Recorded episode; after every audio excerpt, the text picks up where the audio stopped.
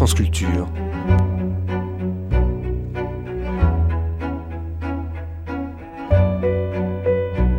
France Culture la nuit, une mémoire radiophonique.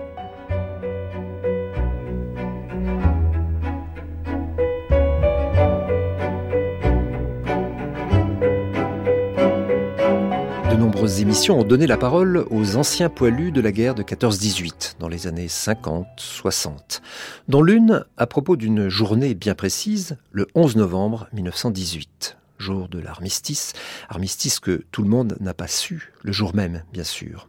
Le 10 novembre 1961, à la veille de la célébration, comme chaque année, de l'armistice, le journaliste Jacques Delay rencontrait Auguste Tain. Ce nom vous dit peut-être quelque chose si vous êtes spécialiste de cette période de l'histoire de France. Si ce n'est pas le cas, il est temps de répondre à une question que vous ne vous étiez peut-être pas posée. Comment est né le soldat inconnu dont la tombe sous l'arc de triomphe indique simplement Ici repose un soldat français mort pour la patrie, 1914-1918. Il y a exactement 41 ans aujourd'hui, le 10 novembre 1920, dans la forteresse inviolée de Verdun, se déroulait une cérémonie qui, malgré sa sobriété, fut certainement l'une des plus émouvantes de cette après-guerre.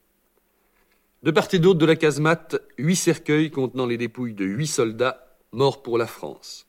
L'un d'entre eux doit prendre place sous l'arc de triomphe. Il incarnera tous les morts de la Grande Guerre. De tous les pays du monde, on viendra se recueillir devant la dalle sous laquelle reposera le soldat inconnu. C'est un combattant de la Grande Guerre, un soldat de deuxième classe qui va désigner le cercueil. Il s'appelle Auguste Tain et c'est sa voix que vous allez entendre maintenant. Monsieur Tain, pour quelle raison avez-vous été désigné pour choisir le soldat inconnu? J'étais le plus jeune ancien combattant de mon régiment, et puis j'étais engagé volontaire dans l'infanterie. Alors c'est ce qui a valu le choix du ministre. Et comment s'est déroulé cet événement? Le, Monsieur Maginot était venu avec euh, sa suite des parlementaires de Paris. Et euh, était, il est arrivé à la citadelle où avaient été rassemblés les huit cercueils. Alors tout d'abord, nous allons faire un petit retour en arrière. Euh, où avaient été relevés les cercueils dont vous parlez à l'instant hum. Oui, le Parlement avait décidé que tous les morts de la guerre seraient représentés par un soldat français inconnu. À cet effet, il avait été prélevé, relevé dans les huit secteurs du front, de la mer du Nord aux Vosges. C'est-à-dire en Lorraine, Verdun, Champagne, Chemin des Dames, Île-de-France, Somme, Artois et Flandre. C'est ça. Oui. Il a été relevé dans chaque secteur un soldat français, on était certain, ne possédant sur lui aucune trace qui puisse lui le faire identifier par la suite. Pas ni bracelet, pas plaque d'identité, rien. Mais on était sûr qu'il était, était français. certain qu'il était français.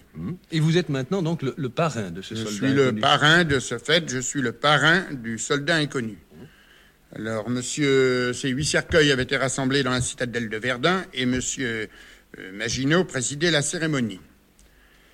Monsieur Maginot me remit un bouquet en me disant que le cercueil sur lequel je déposerai ce bouquet de fleurs serait celui qui reposerait sous l'arc de triomphe à Paris pour immortaliser tous les morts de la guerre.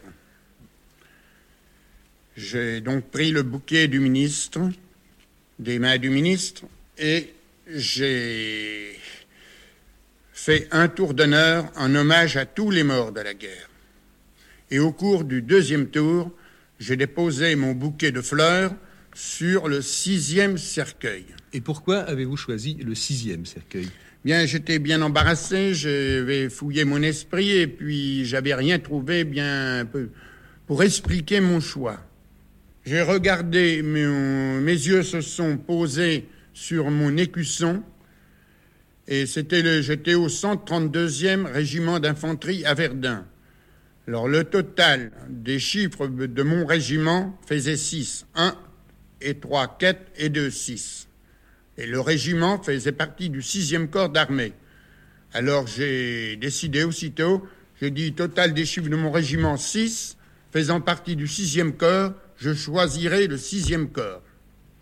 Et c'est pour cette raison que c'est le 6e cercueil qui s'est présenté à moi, qui est sous l'Arc de Triomphe à Paris. Ce cercueil euh, qui a été venait d'être désigné a traversé la ville de Verdun, accompagné des notabilités, de l'évêque de Verdun, Monseigneur Ginistin, du général Boissu, commandait la place de Verdun, et puis on l'a emmené, alors conduit à la gare de Verdun, où il a été remis dans le train, dans le train de Monsieur Maginot qui regagnait Paris dans la soirée.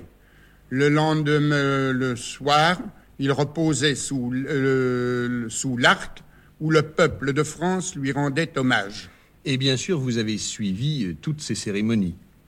Mais oui. Est-ce que vous avez eu vraiment l'impression de faire ce jour-là un geste historique d'une grande importance? Absolument, c'est pour ça que j'avais réfléchi le plus possible et j'ai essayé d'y apporter le plus de sonorité possible en me rappelant tous les souvenirs vécus. Vous m'avez dit que le colonel Plandé vous avait appelé pour vous demander de vous habiller de neuf. Il vous a expliqué pourquoi à ce moment-là? Ah oui, oui. Et alors c'est durant mon, mon trajet entre la citadelle et la caserne Niel, où j'étais en caserne, n'est-ce pas?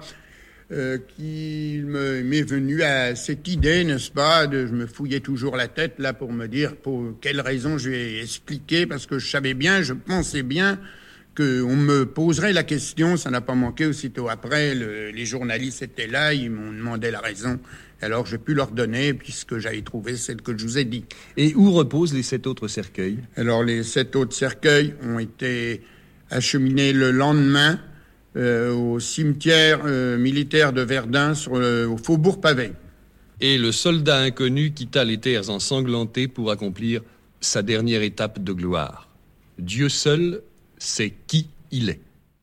Cet entretien de Jacques Delay avec Auguste Tain a été diffusé pour la première fois sur la chaîne nationale le 10 novembre 1961.